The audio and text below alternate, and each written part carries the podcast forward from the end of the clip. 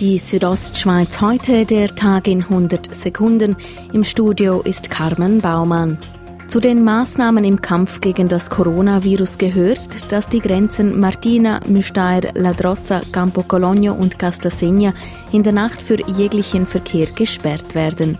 Es gäbe aber Ausnahmen, sagt Martin Bühler, Chef des kantonalen Führungsstabes. Beispielsweise für Ambulanzen oder für Feuerwehren dort man gewährleisten, dass man die könnte zirkulieren lassen, dass die Rettungsachsen geöffnet werden Mit der Nachtsperre wird der Grenzverkehr kanalisiert und auf den Tag reduziert. Ab heute bis Anfang Juli wird der Gottschna-Tunnel bei Klosters fertig saniert. Dafür muss der Tunnel gesperrt werden.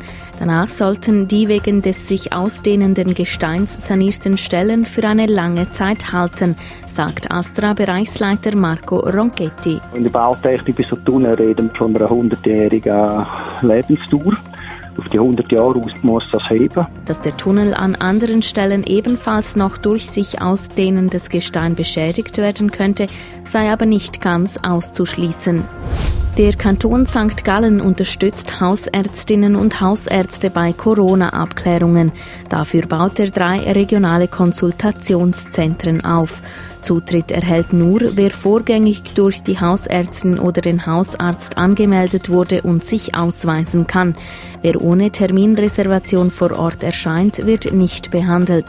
Die drei Konsultationszentren werden ab dem 30. März in Betrieb genommen und befinden sich im Raum St. Gallen, in der Region Sarganserland und in der Region See-Gaster.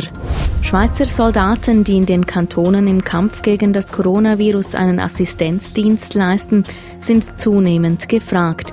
Schweizweit sind inzwischen mehr als 100 Gesuche eingegangen.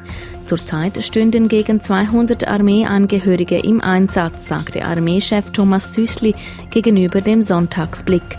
Ab nächster Woche stünden 3000 Armeeangehörige für den Einsatz bereit.